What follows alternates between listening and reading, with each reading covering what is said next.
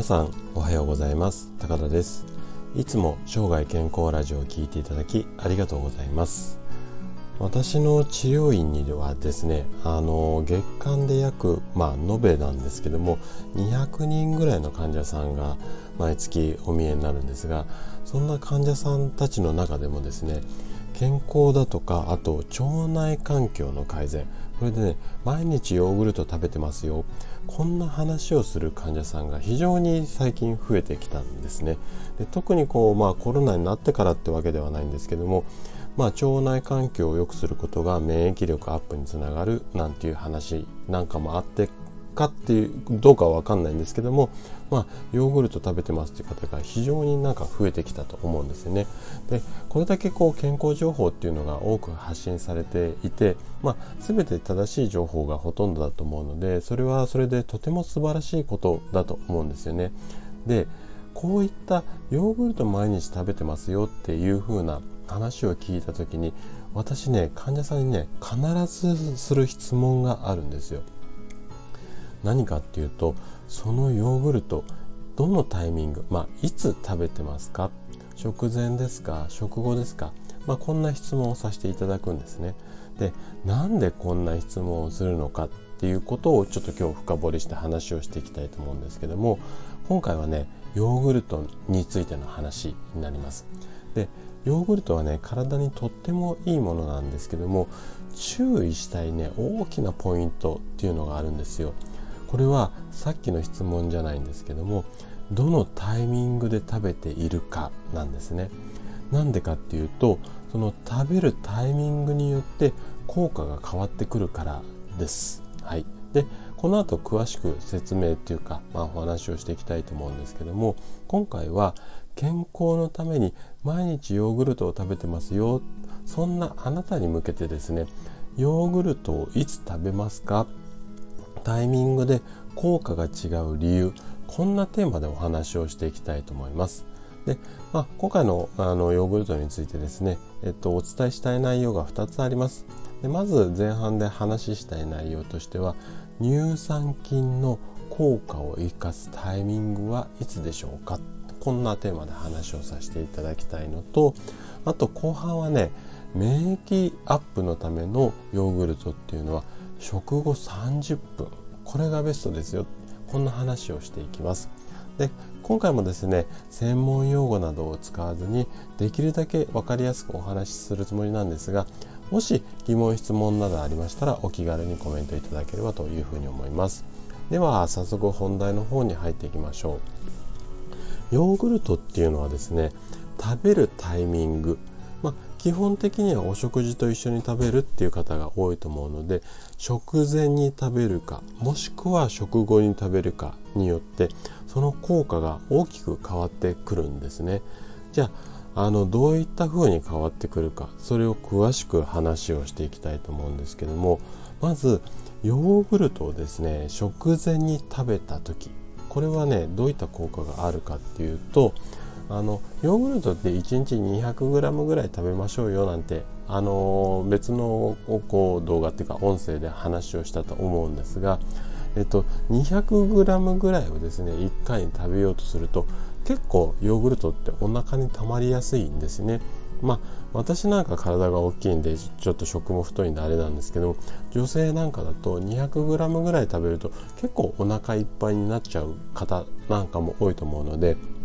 いわゆるこう腹にこう入れるっていうところで食べ過ぎ防止もしくはこうダイエット効果こんなあたりがまあ食前に食べることによって期待できます。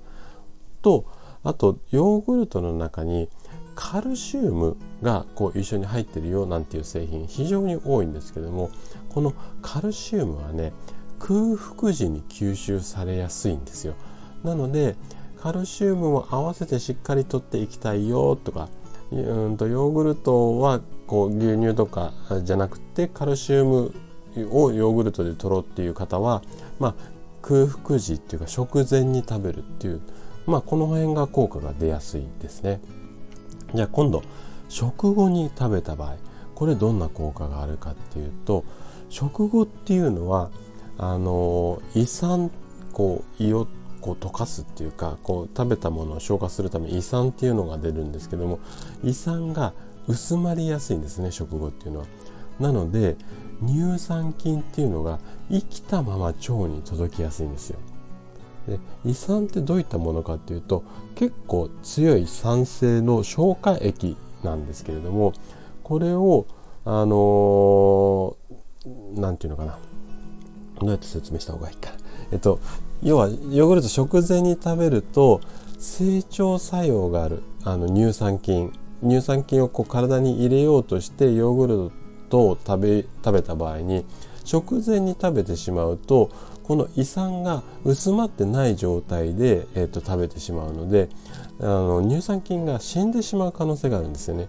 なので食後に食べるとこの乳酸菌の効果が出やすいっていう、まあ、こんな効果があるんですね。で、えっと、死滅した乳酸菌が腸に届いたとしてもこの腸の環境を整える作用っていうのは死んだものでもあるんですけどもただし生きたまま届いた方がより効果がアップしやすくなるのでこれはあの食後に食べた方がいいっていうことになるんですね。でこの辺りのタイミングの違いによる効果この辺りを踏まえてですね例えば、うんと、腸の働きを良くして免疫力をアップしたいよそんなこう要望っていうか希望のためにヨーグルトを食べようとした場合いくつかちょっと注意していただきたいポイントっていうのがあるのでこれについて後半話をしていきたいと思います。で腸の働きを良くするためにヨーグルトを食べましょうってした時に食後30分以内に食べるのがベストなんですね。なんでかっていうと先ほど説明した通り乳酸菌が生きたまま腸に届きやすくなるからなんですよ。で細かいデータを1から10までちょっとこうここで解説をしてしまうとすごく長い音声になってしまうのでその細かいところは割愛するんですがこの乳酸菌の働きうんとヨーグルトでどんな感じになるのかっていうのはまあヨーグルトを販売しているメーカーさんだとかあとはまあ大学病院だとか、まあ、いろんな研究機関からかなりいろんな形で発表されているんですねデータが。でそのデータをいろいろこう分析してみるとやはりね食後30分以内ぐらいに食べるのがまあまああの理想的だっていう結果になっているのでまあ30分っていうところを覚えていただければというふうに思います。あとねもう一つこの乳酸菌について大きなポイントがあるんですけどこれはね熱に弱いっていうところがあるんですよ。で例えば40度ぐらいまでだったらそのこう温まったヨーグルトだったとしても乳酸菌の効果っていうのは変わらないんですがこれがね60度以上まで温めちゃうと乳酸菌自体が死滅しちゃう。こんなあの仕組みっていうかデータがあるのでこれはできるだけあの加熱をしない状態で、まあ、食べるっていうことをおすめします。あとねこんな効果もあるんですよ。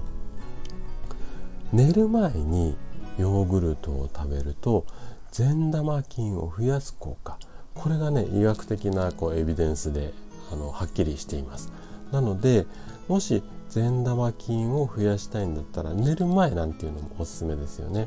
で寝ている間っていうのは腸の動きが一日の中で一番活発に動くあの時間帯なのでまあ善玉菌をこう増やすことを目的としたら寝る前。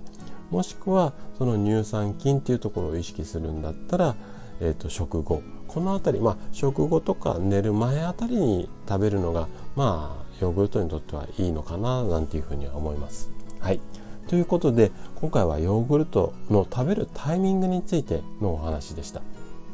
で最後まで聞いていただいたあなたがですねヨーグルトを食べるタイミングを意識して免疫力をアップすることで確実に健康に近づくことができるようになります。